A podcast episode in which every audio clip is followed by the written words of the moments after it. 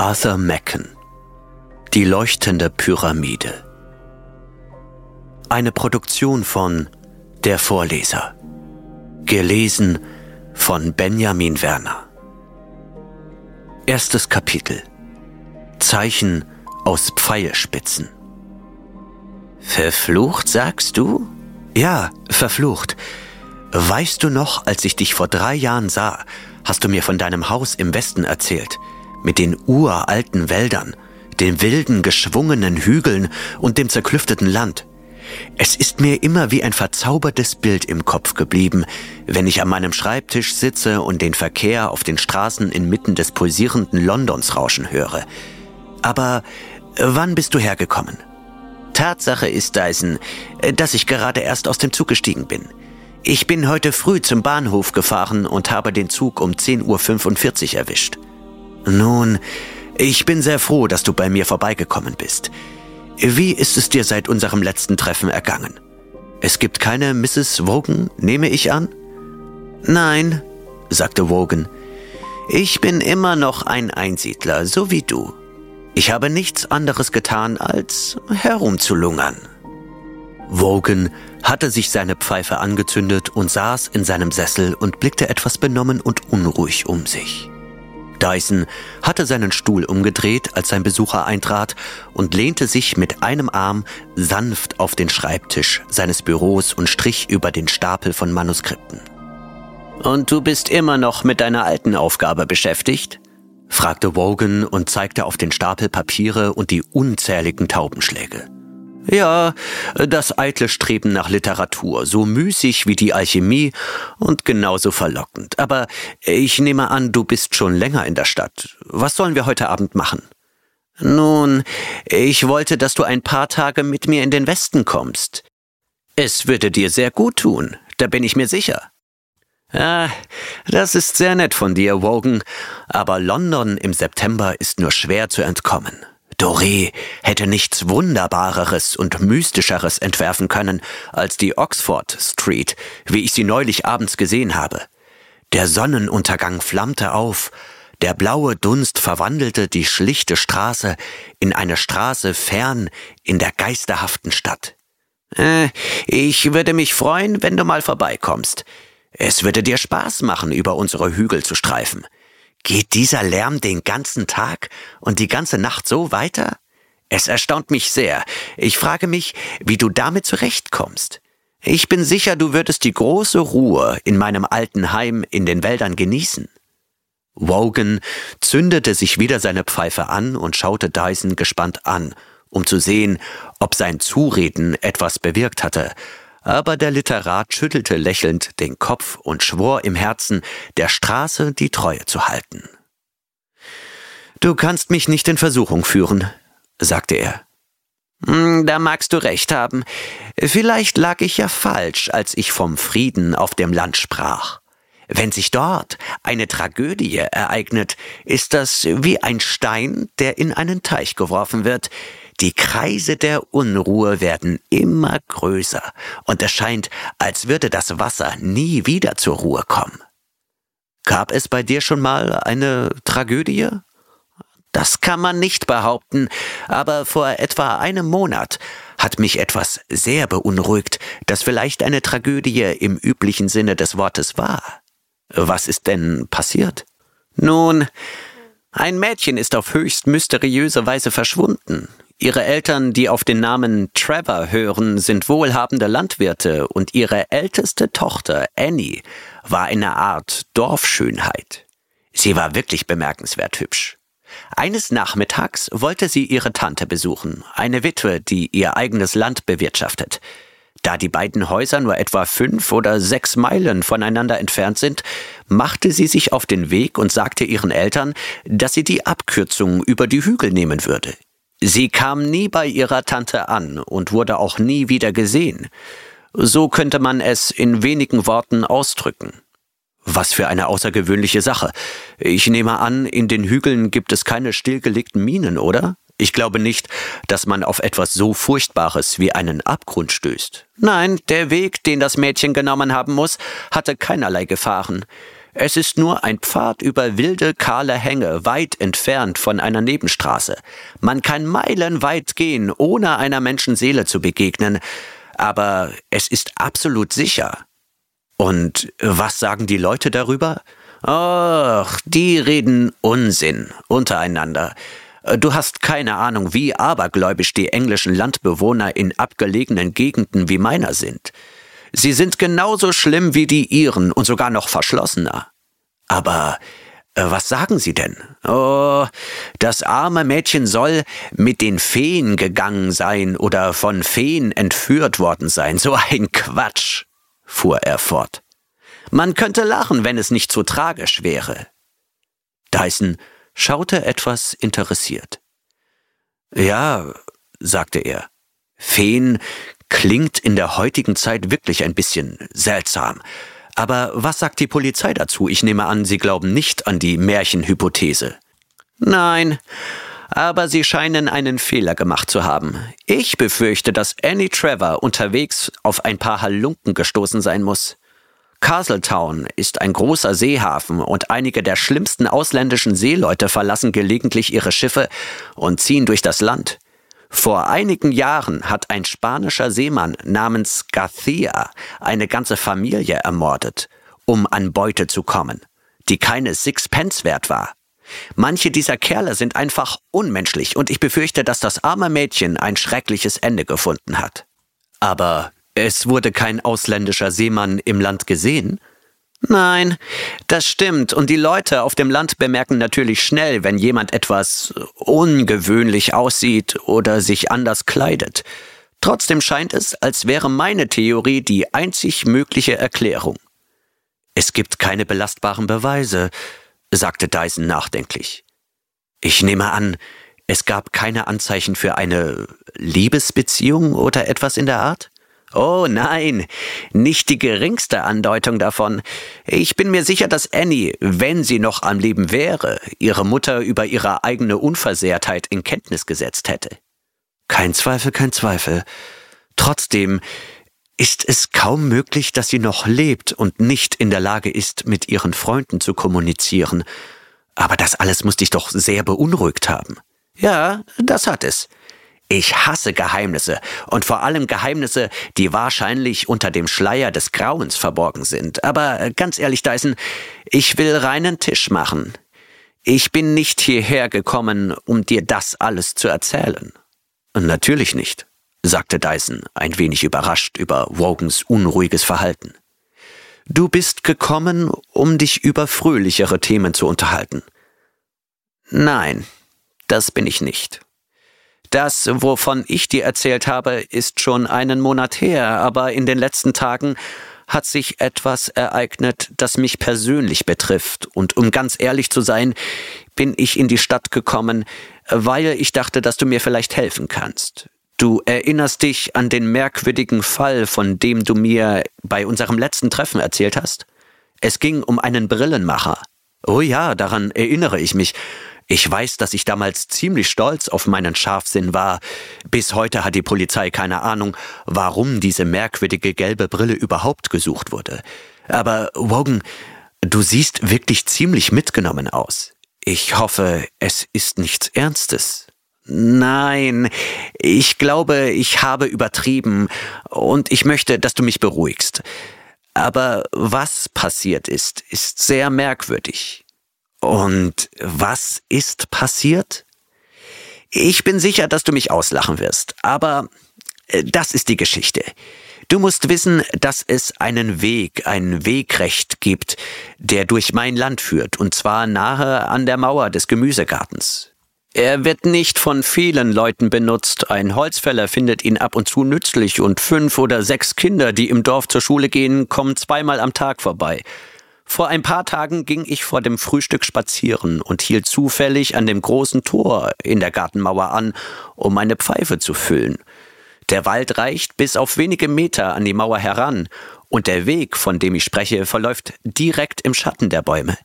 Ich fand den Schutz vor dem lebhaften Wind, der gerade wehte, recht angenehm und stand rauchend da, den Blick auf den Boden gerichtet. Dann erregte etwas meine Aufmerksamkeit direkt unter der Mauer.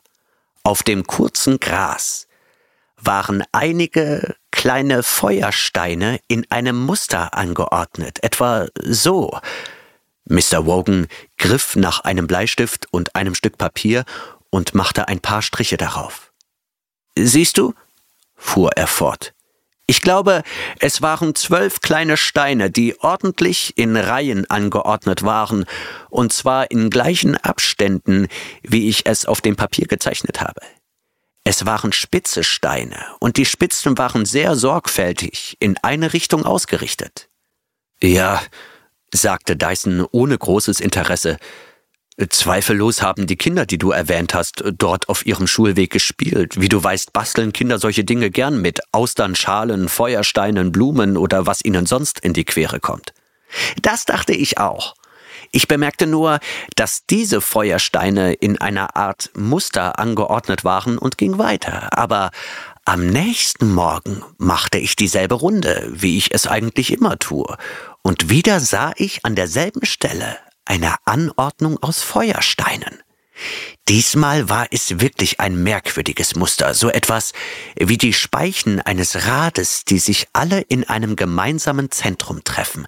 Und dieses Zentrum wurde von einer Form gebildet, die wie eine Schale aussah. Alles aus Feuersteinen. Verstehst du?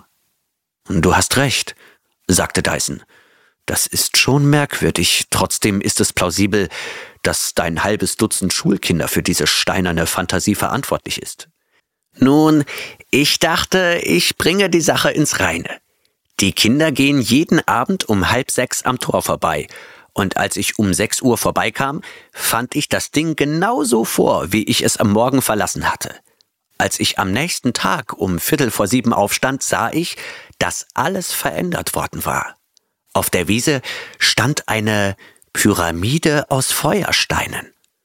Die Kinder sah ich anderthalb Stunden später vorbeigehen, und sie liefen an der Stelle vorbei, ohne nach rechts oder links zu schauen. Am Abend sah ich, dass sie nach Hause gehen, und heute Morgen, als ich um sechs Uhr zum Tor kam, wartete dort ein Ding äh, wie ein Halbmond auf mich. Die Serie läuft also folgendermaßen ab. Zuerst geordnete Linien, dann die Konstruktion der Speichen und der Schale, dann die Pyramide und schließlich heute Morgen der Halbmond. Das ist die Reihenfolge, nicht wahr?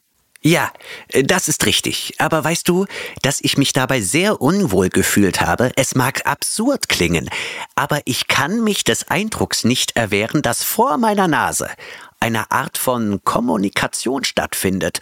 Und so etwas beunruhigt mich. Aber äh, was hast du zu befürchten? Du hast keine Feinde. Nein, ich habe eine sehr wertvolle alte Tafel. Du denkst also an Einbrecher, sagte Dyson mit interessiertem Akzent. Aber du musst doch deine Nachbarn kennen. Gibt es hier irgendwelche verdächtigen Personen? Nicht, dass ich wüsste. Aber du weißt ja noch, was ich dir über die Matrosen erzählt habe. Kannst du deinen Bediensteten vertrauen? Oh, absolut. Die Tafel wird in einem Tresorraum aufbewahrt. Nur der Butler, ein alter Diener der Familie, weiß, wo der Schlüssel aufbewahrt wird. Dort ist alles in Ordnung. Trotzdem weiß jeder, dass ich eine Menge altes Silber besitze und die Leute auf dem Land sind sehr geschwätzig.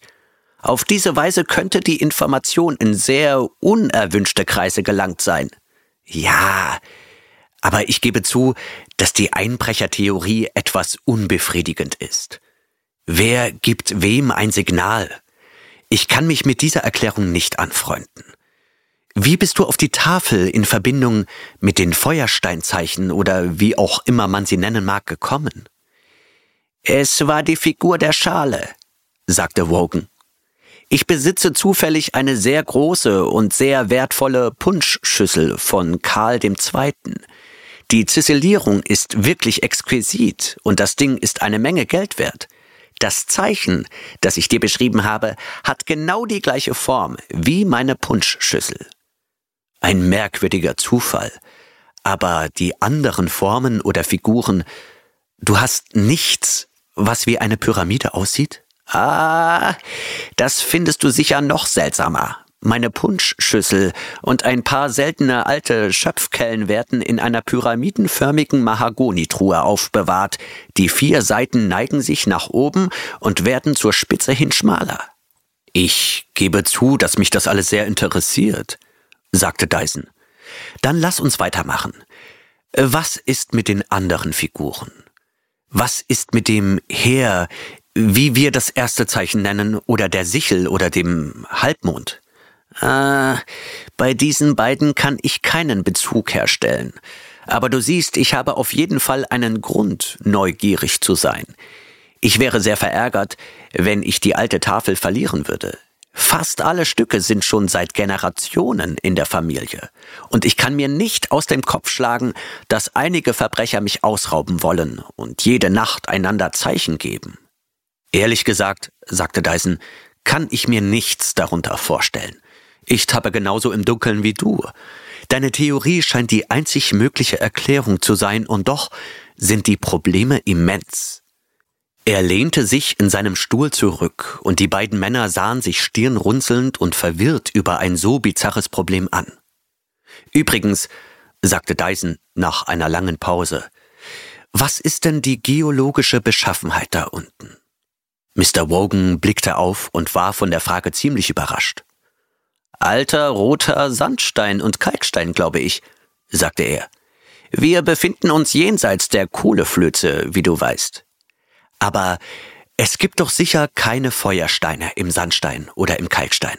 Nein, ich sehe nie Feuersteine auf den Feldern. Ich gebe zu, das kam mir schon etwas merkwürdig vor. Das denke ich auch. Das ist sehr wichtig. Übrigens, wie groß waren die Feuersteine, mit denen diese Dinger gemacht wurden? Ich habe zufällig einen mitgebracht. Ich habe ihn heute Morgen mitgenommen. Vom Halbmond? Ja, genau. Hier ist er. Er reichte ihm einen kleinen spitz zulaufenden Feuerstein, der etwa drei Zentimeter lang war. Dysons Gesicht glühte vor Aufregung, als er das Ding von Wogan entgegennahm.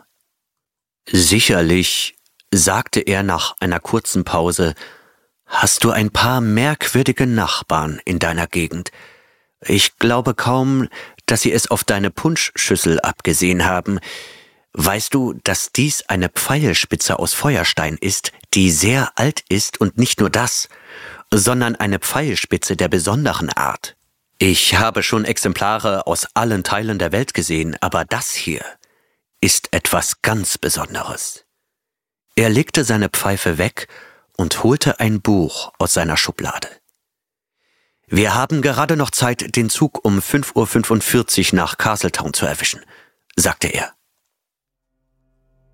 Zweites Kapitel Die Augen an der Wand Mr. Dyson atmete lange den Duft der Hügel ein und spürte den ganzen Zauber der Landschaft um ihn herum. Es war noch sehr früh am Morgen, als er auf der Terrasse vor dem Haus stand. Wogans Vorfahren hatten das Haus am unteren Hang eines großen Hügels im Schutz eines tiefen, uralten Waldes gebaut, der sich auf drei Seiten um das Haus herum erstreckte und auf der vierten, der südwestlichen Seite, fiel das Land sanft ab und senkte sich ins Tal, wo sich ein Bach in mystischen Windungen hinein und wieder herausschlängelte und die dunklen, schimmernden Erlen den Lauf des Baches für das Auge nachvollzogen. Auf der Terrasse an dem geschützten Ort wehte kein Wind und weit dahinter waren die Bäume still. Nur ein Geräusch durchbrach die Stille und Dyson hörte das Rauschen des Baches weit unten, das Lied des klaren und glänzenden Wassers, das über die Steine plätscherte, flüsterte und murmelte, während es in dunkle, tiefe Becken sank. Auf der anderen Seite des Baches, direkt unterhalb des Hauses, erhob sich eine graue Steinbrücke, gewölbt und gestützt. Ein mittelalterliches Relikt und jenseits der Brücke erhoben sich wieder die Hügel, groß und rund wie Bastionen, hier und da mit dunklen Wäldern und Gestrüpp bewachsen, aber die Höhen waren baumlos und zeigten nur graue Grasnarben und Flecken von Farnkraut, die hier und da mit dem Gold verblassender Wedel bedeckt waren. Dyson blickte nach Norden und Süden und sah immer noch die Wand aus Hügeln und alten Wäldern und den Bach, der sich zwischen ihnen hin und her bewegte. Alles war grau und trüb, von Morgennebel unter einem grauen Himmel in einer stillen und gespenstischen Luft. Die Stimme von Mr. Wogan durchbrach die Stille. ich dachte, du wärst zu müde, um so früh unterwegs zu sein, sagte er. Ich sehe, du bewunderst die Aussicht. Sie ist sehr schön, nicht wahr? Obwohl ich vermute, dass der alte Merrick Wogan nicht viel über die Landschaft nachgedacht hat, als er das Haus baute. Ein seltsames, graues altes Haus, nicht wahr? Ja. Und wie es in die Umgebung passt. Es scheint zu den grauen Hügeln und der grauen Brücke unten zu passen. Ich fürchte, ich hab dich unter falschem Vorwand hergebracht, Dyson, sagte Wogan, als sie auf der Terrasse auf und ab gingen. Ich war heute Morgen vor Ort und habe nichts gesehen. Ah, tatsächlich. Dann gehen wir eben zusammen los. Sie gingen über den Rasen und nahmen einen Weg durch die Ilex-Sträucher zur Rückseite des Hauses. Dort zeigte Wogan den Weg, der hinunter ins Tal und hinauf auf die Höhen über dem Wald führte, und schon standen sie unter der Gartenmauer am Tor. Hier, siehst du, da war es, sagte Wogan und zeigte auf eine Stelle auf der Grasnarbe. Ich stand an dem Morgen, an dem ich die Feuersteine zum ersten Mal sah, genau da, wo du jetzt stehst. Ja, genau so ist es. An diesem Morgen war es die Armee, wie ich sie nenne, dann die Schale, dann die Pyramide und gestern der Halbmond. Was für ein seltsamer alter Stein das ist, fuhr er fort und zeigte auf einen Kalksteinblock, der direkt unter der Mauer aus der Grasnarbe ragte. Er sieht aus wie eine Art Zwergenpfeiler, aber ich nehme an, er ist natürlichen Ursprungs. Oh ja, ich glaube schon. Ich kann mir aber vorstellen, dass er hierher gebracht wurde, da wir auf dem roten Sandstein stehen. Zweifellos wurde er als Grundstein für ein älteres Gebäude verwendet. Sehr wahrscheinlich, sagte Dyson und schaute sich aufmerksam um, vom Boden zur Mauer und von der Mauer zu dem tiefen Wald, der fast über dem Garten hing und den Ort selbst am Morgen finster erscheinen ließ. Ah, schau mal, sagte Dyson schließlich. Diesmal waren es bestimmt Kinder. Sieh dir das an. Er beugte sich hinunter und starrte auf die mattrote Oberfläche der mürben Ziegel der Mauer. Wogan kam heran und schaute genau dorthin, wo Dysons Finger hinzeigte, und konnte nur einen schwachen Fleck von tieferem Rot erkennen. Was ist das? fragte er. Ich kann es nicht erkennen. Schau genauer hin. Siehst du nicht, dass es ein Versuch ist, ein menschliches Auge zu zeichnen? Ah, jetzt verstehe ich, was du meinst. Ich sehe nicht besonders gut. Ja, so ist es. Es ist zweifellos als Auge gedacht, wie du sagst. Ich dachte, die Kinder in der Schule lernen zeichnen. Nun, es ist schon ein merkwürdiges Auge. Siehst du die merkwürdige Mandelform, fast wie das Auge eines Chinesen? Dyson blickte nachdenklich auf das Werk des unentwickelten Künstlers und tastete die Wand erneut ab, wobei er in seiner Neugierde auf die Knie ging. Ich würde sehr gerne wissen, sagte er schließlich, wie ein Kind an diesem abgelegenen Ort überhaupt die Idee für die Form eines mongolischen Auges haben kann. Ein durchschnittliches Kind hat eine sehr klare Vorstellung davon, es zeichnet einen Kreis oder etwas ähnliches und setzt einen Punkt in die Mitte. Ich glaube kaum, dass sich ein Kind vorstellt, dass das Auge wirklich so geformt ist. Das ist nur eine Konvention der kindlichen Kunst. Aber dieses mandelförmige Ding verwirrt mich sehr. Vielleicht stammt es von einem goldenen Chinamann auf einem Teekanister im Lebensmittelgeschäft. Aber das ist eher unwahrscheinlich. Aber warum bist du dir so sicher, dass es von einem Kind gemacht wurde? Sieh dir doch die Höhe an. Diese alten Ziegelsteine sind kaum mehr als zwei Zoll dick. Vom Boden bis zur Skizze sind es 20 Schichten, wenn wir es so nennen wollen. Das ergibt eine Höhe von dreieinhalb Fuß. Jetzt stell dir vor, du würdest etwas auf diese Wand zeichnen. Genau, dein Bleistift, wenn du einen hättest, würde die Wand irgendwo auf Augenhöhe berühren. Das heißt, mehr als fünf Fuß vom Boden entfernt.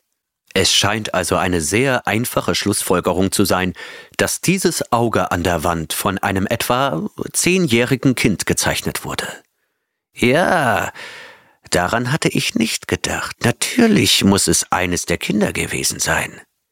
Das nehme ich an, aber wie ich schon sagte, haben die beiden Linien etwas Ungewöhnliches an sich, und der Augapfel selbst ist fast oval. Meiner Meinung nach hat das Ding etwas Seltsames, Uraltes an sich und einen nicht gerade angenehmen Zug.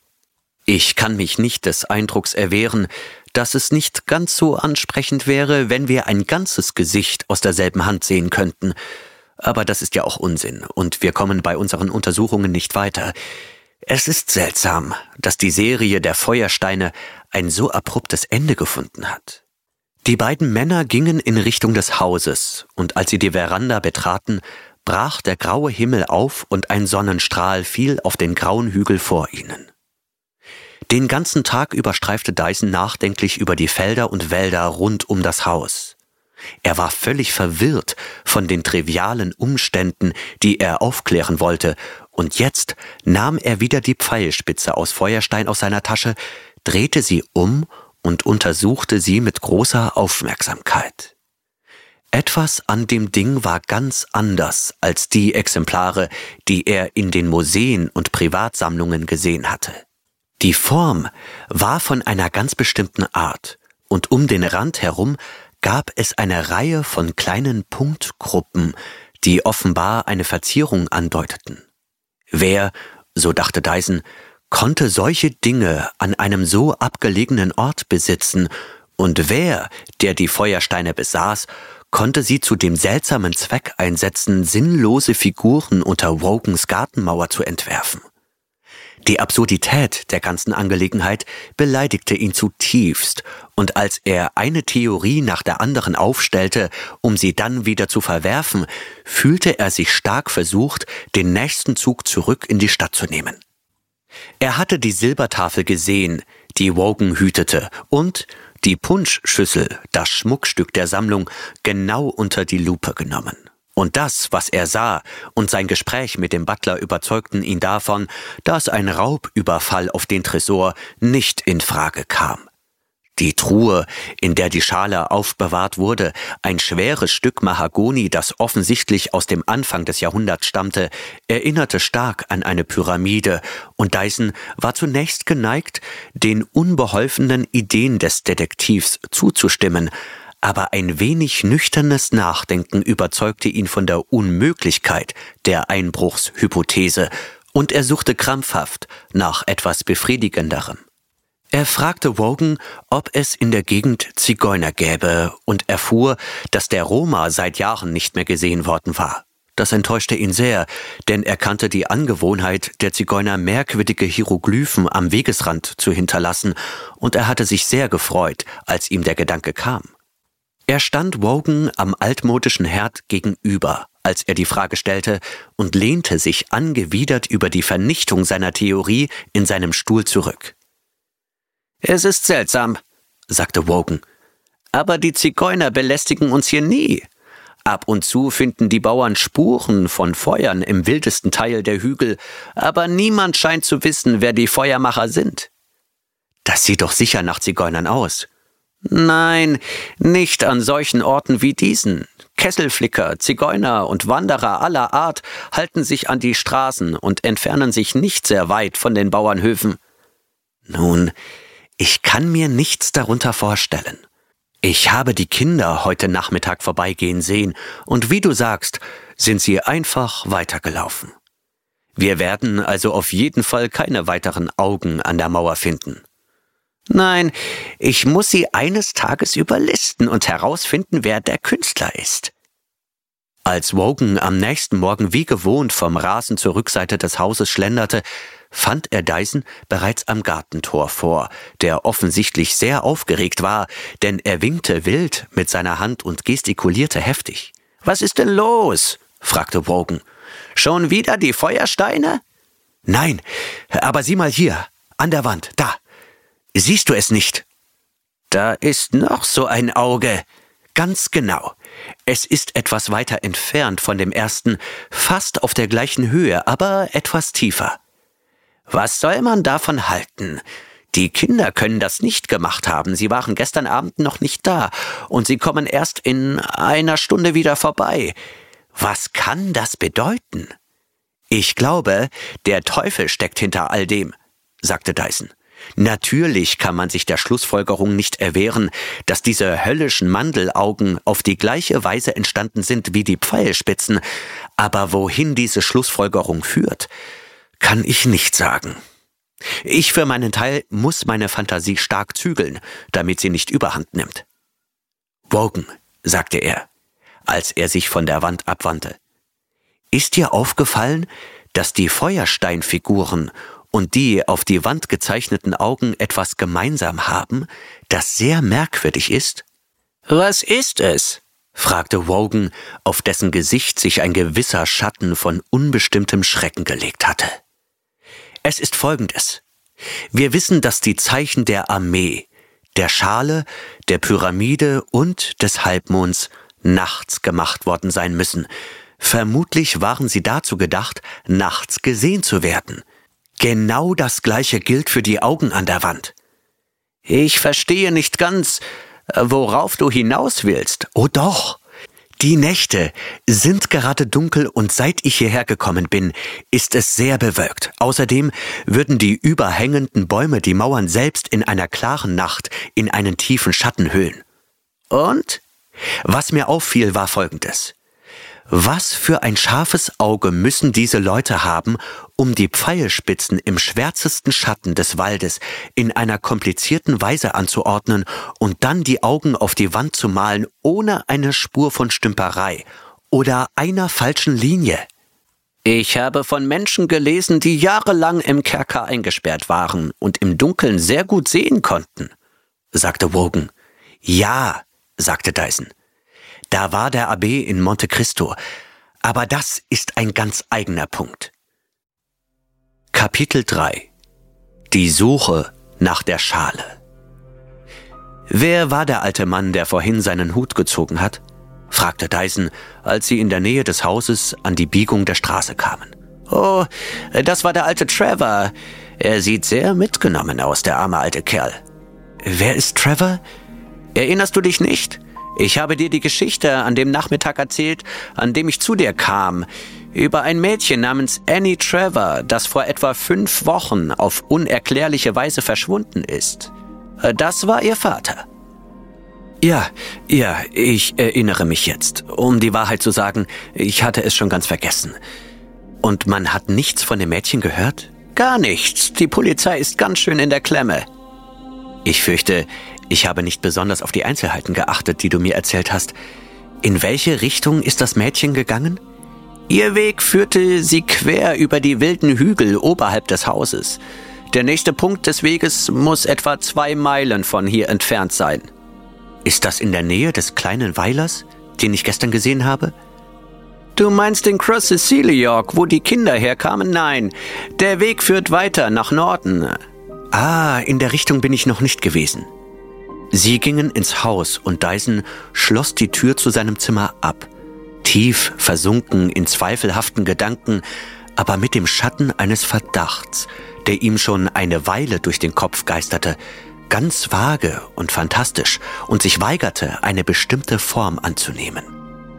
Er saß am offenen Fenster und blickte auf das Tal hinaus und sah wie auf einem Bild die verschlungenen Windungen des Baches, die graue Brücke und die weiten Hügel, die sich dahinter erhoben.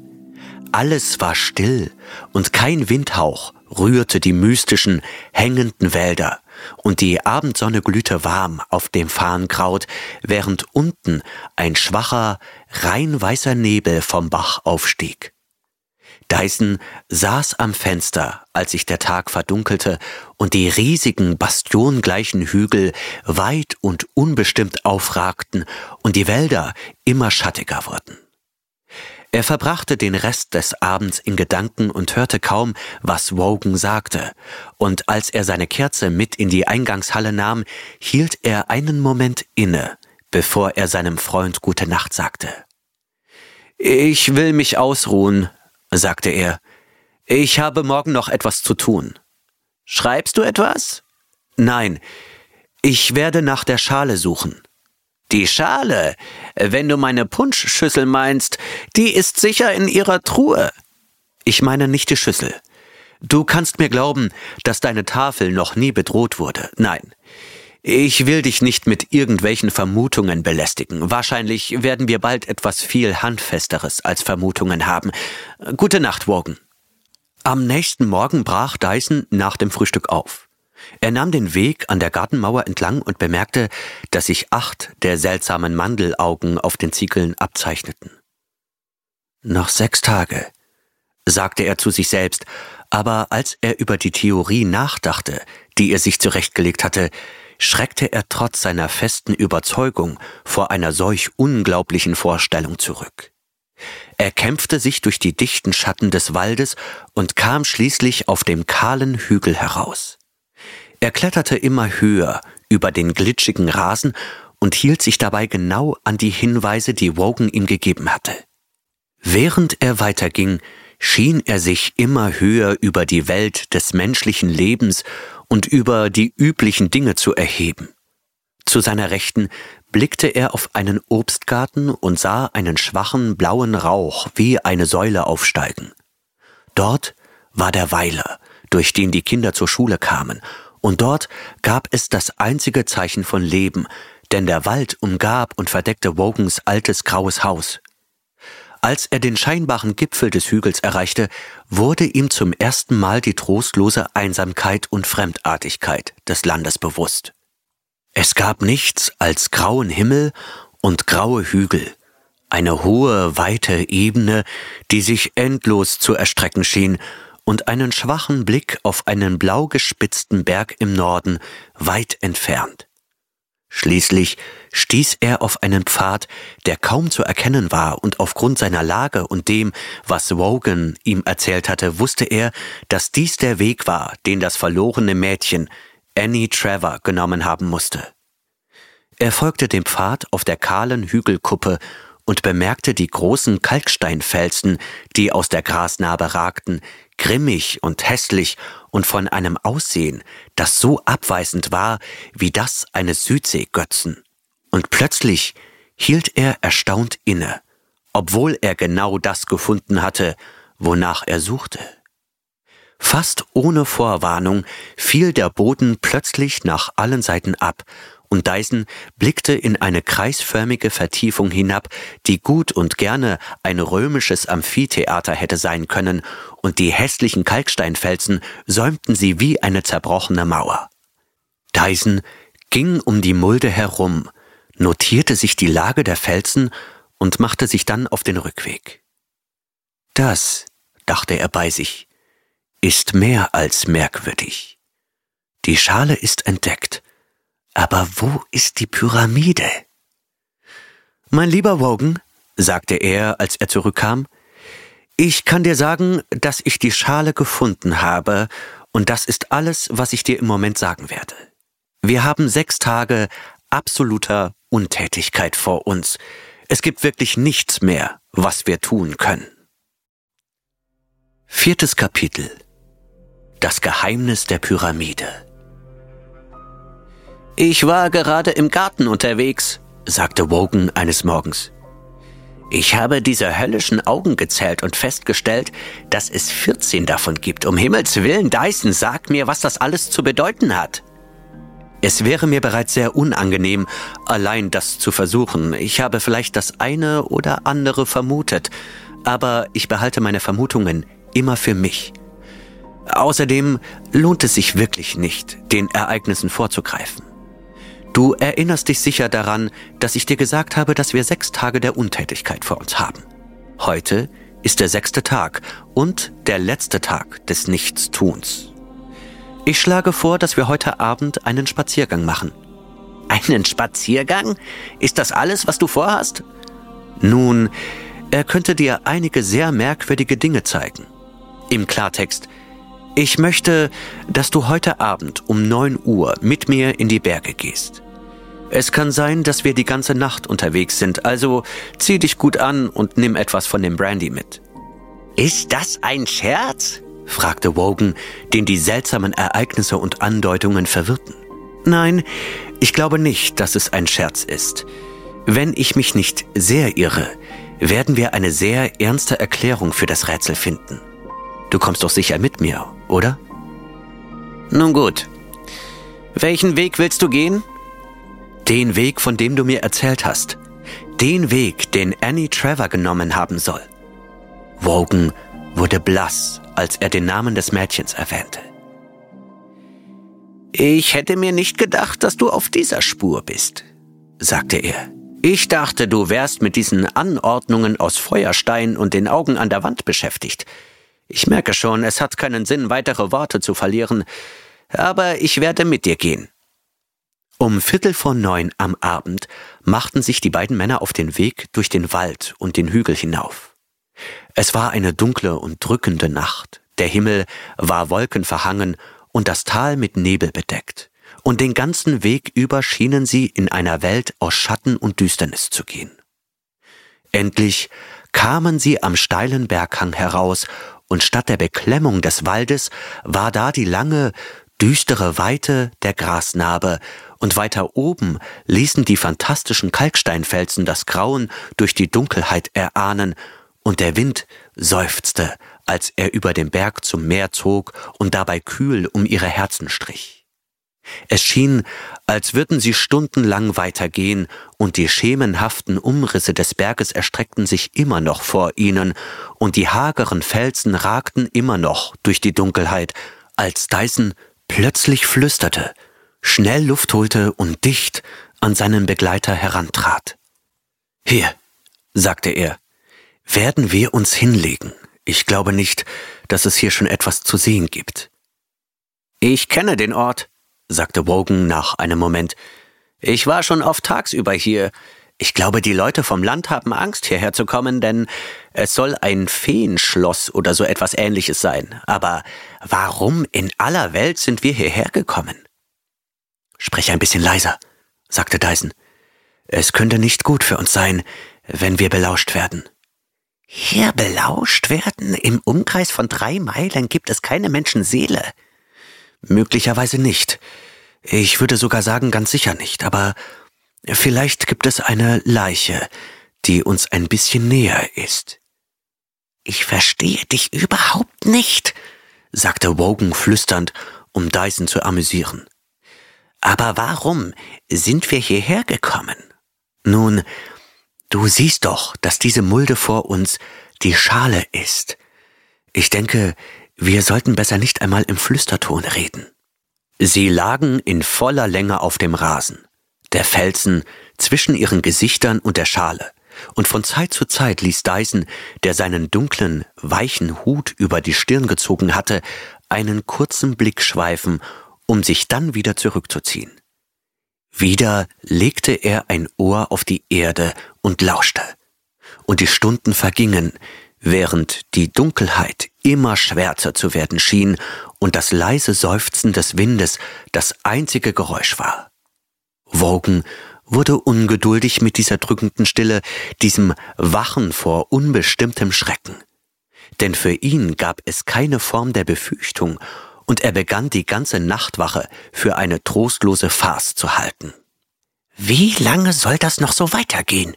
Flüsterte er Dyson zu, und dieser, der vor lauter Aufmerksamkeit den Atem angehalten hatte, legte seinen Mund an Wogans Ohr und sagte, Wirst du zu hören? Mit Pausen zwischen jeder Silbe und mit der Stimme, mit der der Priester die schrecklichsten Worte ausspricht. Wogan stützte sich mit den Händen auf den Boden, streckte sich nach vorne und fragte sich, was er hören würde. Zuerst war da nichts.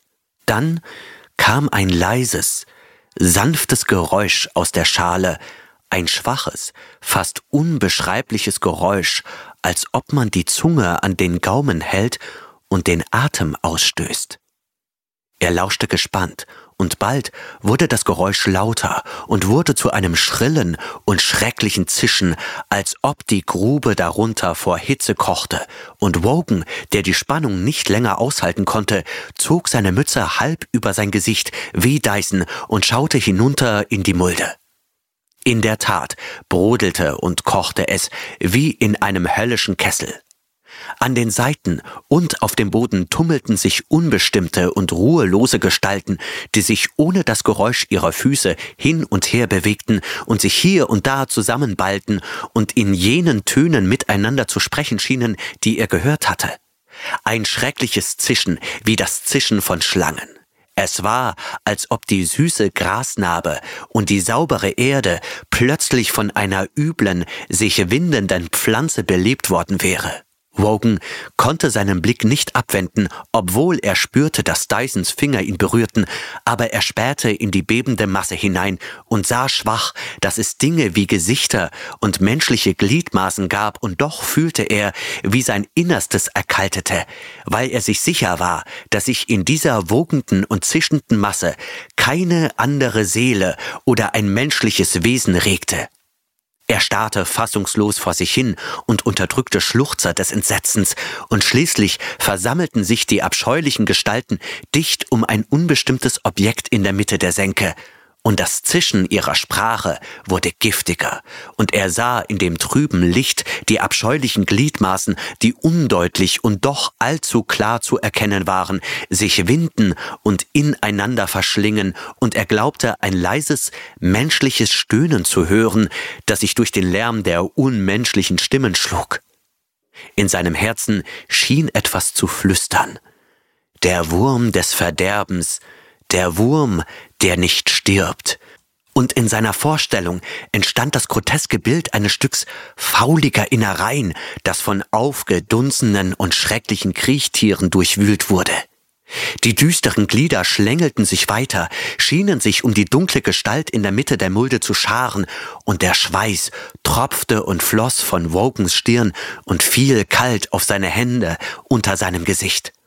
Dann so schien es in einem Augenblick, schmolz die abscheuliche Masse zusammen und glitt an den Rand der Schale, und einen Moment lang sah Wogan in der Mitte der Höhle das Wiegen menschlicher Arme. Doch ein Funke schimmerte darunter.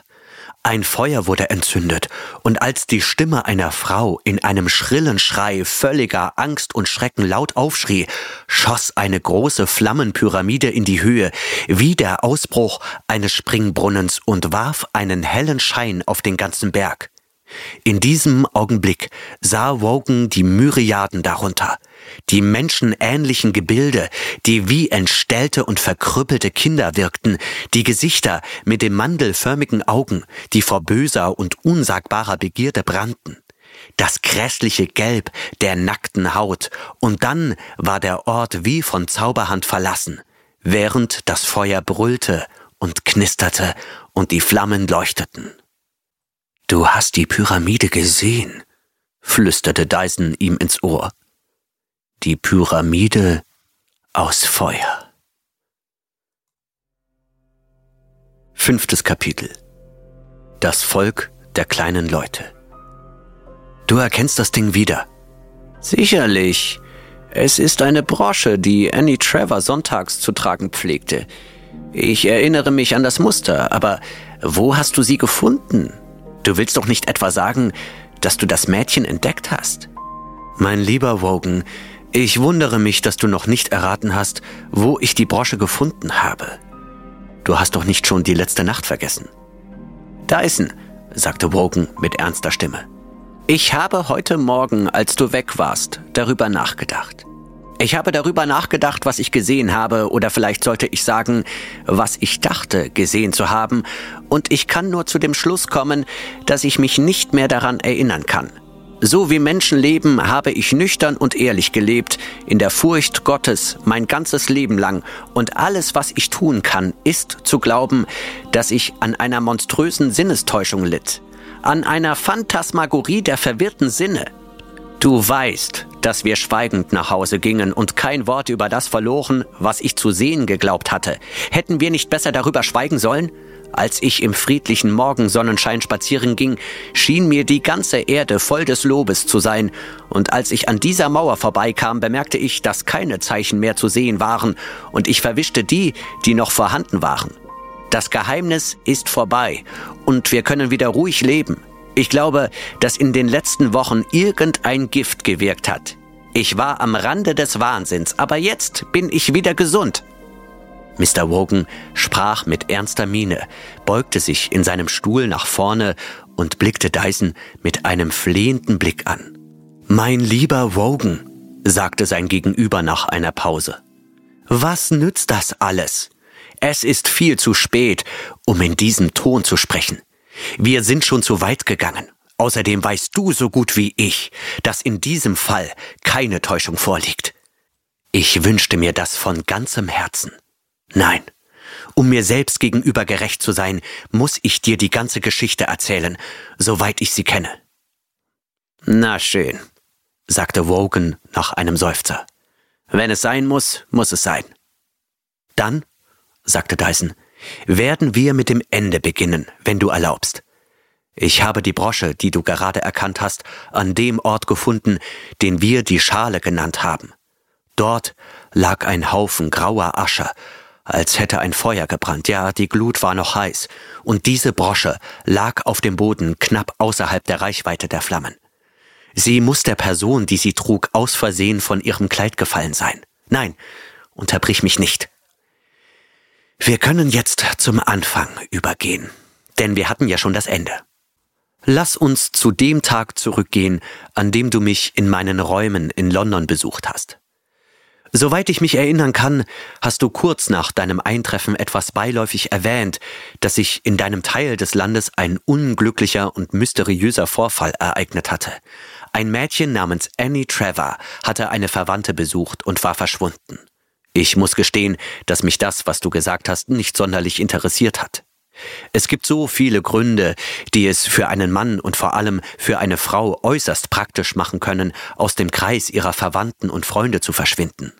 Wenn man die Polizei befragen würde, würde man feststellen, dass in London alle zwei Wochen jemand auf mysteriöse Weise verschwindet, und die Beamten würden zweifellos mit den Schultern zucken und dir sagen, dass es nach dem Gesetz der Wahrscheinlichkeit nicht anders sein kann. Ich war also sträflich unachtsam gegenüber deiner Geschichte, und außerdem gibt es einen weiteren Grund für mein Desinteresse. Deine Geschichte war unerklärlich. Du konntest nur die Vermutung äußern, dass es sich um einen Matrosen handelte, der auf der Flucht war, aber ich habe diese Erklärung sofort verworfen. Aus vielen Gründen, aber vor allem, weil der Gelegenheitsverbrecher, der Amateur im brutalen Verbrechen immer entdeckt wird, besonders wenn er das Land als Schauplatz seiner Taten wählt. Du wirst dich an den Fall des Garcia erinnern, den du erwähnt hast. Er kam am Tag nach dem Mord in einen Bahnhof. Seine Hose war blutverschmiert und die Stücke der holländischen Uhr, seiner Beute, waren zu einem ordentlichen Paket verschnürt. Wenn du diesen einzigen Anhaltspunkt verwirfst, wird die Geschichte, wie gesagt, unerklärlich und damit höchst uninteressant. Ja, die Schlussfolgerung ist also durchaus berechtigt. Hast du dir jemals den Kopf über Probleme zerbrochen, von denen du weißt, dass sie unlösbar sind? Hast du dir jemals viele Gedanken über das alte Rätsel von Achilles und der Schildkröte gemacht? Natürlich nicht, denn du wusstest ja, dass es eine hoffnungslose Suche sein würde. Als du mir dann die Geschichte von dem verschwundenen Mädchen vom Lande erzählt hast, habe ich das Ganze einfach in die Kategorie der unlösbaren Probleme eingeordnet und nicht weiter darüber nachgedacht. Ich habe mich geirrt, wie sich herausstellte. Aber wenn du dich erinnerst, bist du sofort zu einer Sache übergegangen, die dich noch mehr interessierte. Denn ich persönlich, ich muss nicht auf die sehr merkwürdige Geschichte mit den Feuersteinzeichen eingehen, hielt das Ganze zunächst für trivial, wahrscheinlich für ein Kinderspiel und wenn nicht, dann für eine Art Schwindel. Aber als du mir die Pfeilspitze gezeigt hast, wurde mein Interesse geweckt. Ich erkannte, dass es sich hier um etwas handelte, das weit vom Alltäglichen entfernt war und eine echte Neugierde weckte. Zuerst kam das Zeichen, das wir als Armee bezeichnen. Eine Reihe aneinandergereihter Linien aus Feuersteinen, die alle in dieselbe Richtung zeigen. Dann die Linien, die wie die Speichen eines Rades aussehen und alle auf eine Schale zulaufen. Dann das Dreieck oder die Pyramide und zuletzt der Halbmond. Ich muss zugeben, dass ich bei meinen Bemühungen, dieses Rätsel zu lüften, bis zum Äußersten gegangen bin. Und wie du verstehen wirst, war es ein doppeltes oder eher dreifaches Problem. Denn ich musste mich nicht nur fragen, was diese Figuren bedeuten, sondern auch, wer für ihre Gestaltung verantwortlich sein könnte. Und wer kann so wertvolle Dinge besitzen und sie, obwohl er ihren Wert kennt, wegwerfen? Diese Überlegungen führten mich zu der Vermutung, dass die betreffende Person oder Personen den Wert der einzigartigen Pfeilspitzen aus Feuerstein nicht kannten, aber das führte mich nicht weit, denn selbst ein gebildeter Mensch kann bei einem solchen Thema leicht unwissend sein. Dann kam die Komplikation mit dem Auge an der Wand und du erinnerst dich, dass wir zu dem Schluss gekommen sind, dass in beiden Fällen die gleiche Person am Werk war. Die merkwürdige Position der Augen an der Wand veranlasste mich, Erkundigungen einzuholen, ob es in der Gegend überhaupt so etwas wie Zwerge gab, aber ich stellte fest, dass es keine gab, und ich wusste, dass die Kinder, die jeden Tag vorbeikommen, nichts damit zu tun hatten. Dennoch war ich davon überzeugt, dass derjenige, der die Augen gezeichnet hatte, zwischen dreieinhalb und vier Fuß groß sein musste, denn, wie ich damals feststellte, wählt jeder, der auf eine senkrechte Fläche zeichnet, instinktiv eine Stelle, die ungefähr auf Augenhöhe liegt. Dann war da noch die Frage nach der besonderen Form der Augen, dem ausgeprägten mongolischen Charakter, von dem der englische Landsmann keine Vorstellung hat und als letzte Ursache für die Verwirrung die offensichtliche Tatsache, dass der oder die Zeichner praktisch im Dunkeln sehen können mussten. Wie du bemerkt hast, könnte ein Mann, der viele Jahre in einer extrem dunklen Zelle oder einem Kerker eingesperrt war, diese Fähigkeit erlangen. Aber seit den Tagen von Edmund Dantes, wo würde man ein solches Gefängnis in Europa finden? Ein Seemann, der für längere Zeit in einer schrecklichen chinesischen Höhle eingesperrt war, schien die Person zu sein, nach der ich suchte, und obwohl es unwahrscheinlich aussah, war es nicht völlig unmöglich, dass ein Seemann oder sagen wir ein Mann, der an Bord eines Schiffes arbeitet, ein Zwerg sein könnte. Aber wie sollte ich erklären, dass mein imaginärer Seemann im Besitz von prähistorischen Pfeilspitzen war? Und wenn er sie besitzt, was ist dann der Sinn und Zweck dieser mysteriösen Zeichen aus Feuerstein und den mandelförmigen Augen? Deine Theorie eines geplanten Einbruchs erschien mir von Anfang an unhaltbar, und ich muss zugeben, dass ich nicht in der Lage war, eine passende Hypothese zu finden. Es war ein reiner Zufall, der mich auf die Spur brachte. Wir kamen am armen alten Trevor vorbei, und deine Erwähnung seines Namens und des Verschwindens seiner Tochter erinnerte mich an die Geschichte, die ich vergessen oder besser gesagt nicht beachtet hatte. Hier, sagte ich mir, ist ein weiteres Problem, das für sich genommen zwar uninteressant ist, aber was, wenn es mit all den Rätseln zusammenhängt, die mich quälen. Ich schloss mich in meinem Zimmer ein und versuchte, alle Vorurteile aus meinem Kopf zu verbannen. Ich ging alles noch einmal durch und nahm an, dass das Verschwinden von Annie Trevor in irgendeiner Weise mit den Feuersteinzeichen und den Augen an der Wand zusammenhängt, um der Theorie willen. Diese Vermutung brachte mich nicht sehr weit, und ich war schon kurz davor, das ganze Problem verzweifelt aufzugeben, als mir eine mögliche Bedeutung der Schale auffiel. Wie du weißt, gibt es in Surrey einen Devil's Punch Bowl, und ich sah, dass das Symbol auf eine Besonderheit des Landes hinweisen könnte. Ich beschloss, die Senke in der Nähe des Weges zu suchen, den das verlorene Mädchen genommen hatte, und du weißt ja, wie ich sie fand. Ich deutete das Zeichen mit dem, was ich wusste, und las das erste, das Heer, so.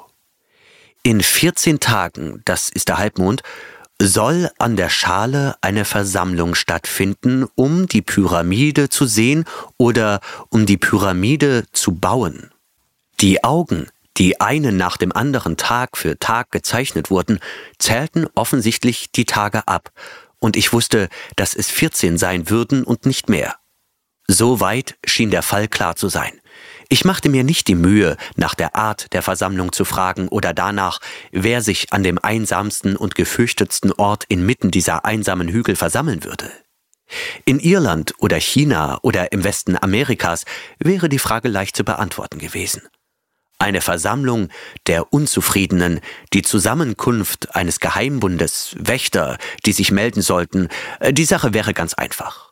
Aber in dieser ruhigen Ecke Englands, die von ruhigen Menschen bewohnt wird, waren solche Vermutungen keinen Moment lang möglich.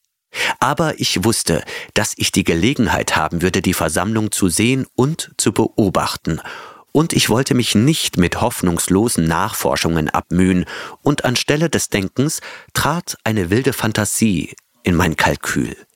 Ich erinnerte mich daran, dass die Leute über Annie Travers Verschwinden gesagt hatten, dass sie von den Feen entführt worden sei. Ich sage dir, Wogan, ich bin genauso vernünftig wie du, und mein Gehirn ist nicht so leer, dass ich jede wilde Unwahrscheinlichkeit zulassen würde, und ich versuchte mein Bestes, die Fantasie zu verdrängen. Da kam mir der Hinweis auf den alten Namen der Feen, das Volk der kleinen Leute und der sehr wahrscheinliche Glaube, dass sie eine Tradition der prähistorischen, turanischen Bewohner des Landes darstellen, die Höhlenbewohner waren. Da wurde mir mit Schrecken bewusst, dass ich nach einem Wesen suchte, das weniger als einen Meter groß war, in der Dunkelheit zu leben pflegte, steinerne Werkzeuge besaß und mit den mongolischen Gesichtszügen betraut war. Ich sage dir, Wogan, dass ich mich schämen würde, dir solche Geschichten zu erzählen, wenn du sie nicht letzte Nacht mit eigenen Augen gesehen hättest, und ich sage, dass ich an meinen Sinnen zweifeln würde, wenn sie nicht von deinen bestätigt würden. Aber wir beide können uns nicht ins Gesicht sehen und so tun, als würden wir uns täuschen. Als du neben mir auf dem Rasen lagst, spürte ich, wie dein Körper sich zusammenzog und bebte, und ich sah deine Augen im Lichte der Flammen. Und so erzähle ich dir ohne Scham, was mir letzte Nacht durch den Kopf schwirrte, als wir durch den Wald gingen, den Hügel hinaufstiegen und uns unter dem Felsen versteckten. Es gab eine Sache, die eigentlich offensichtlich sein sollte, die mich bis zum Schluss verwirrte. Ich habe dir erzählt, wie ich das Zeichen der Pyramide gelesen habe. Die Versammlung sollte eine Pyramide sehen, und die wahre Bedeutung des Symbols ist mir bis zum letzten Moment entgangen. Die alte Bedeutung von Hochfeuern, auch wenn sie falsch ist, hätte mich auf die richtige Spur bringen müssen, aber sie ist mir nie eingefallen. Ich glaube, ich muss nicht mehr viel sagen. Du weißt, dass wir ziemlich hilflos waren, selbst wenn wir vorhergesehen hätten, was kommen würde. Ach, der besondere Ort, an dem diese Zeichen angebracht waren. Ja, das ist eine seltsame Frage. Aber dieses Haus liegt, soweit ich das beurteilen kann, ziemlich zentral zwischen den Hügeln. Und möglicherweise, wer kann das schon sagen, war diese seltsame alte Kalksteinsäule an deiner Gartenmauer ein Versammlungsort, bevor die Kelten ihren Fuß nach Großbritannien setzten. Aber eines muss ich noch hinzufügen.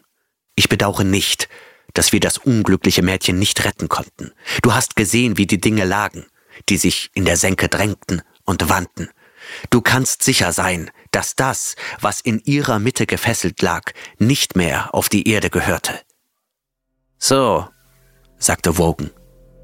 Sie starb in der Pyramide des Feuers, sagte Dyson. Und sie gingen wieder in die Unterwelt, zu den Orten unter den Hügeln.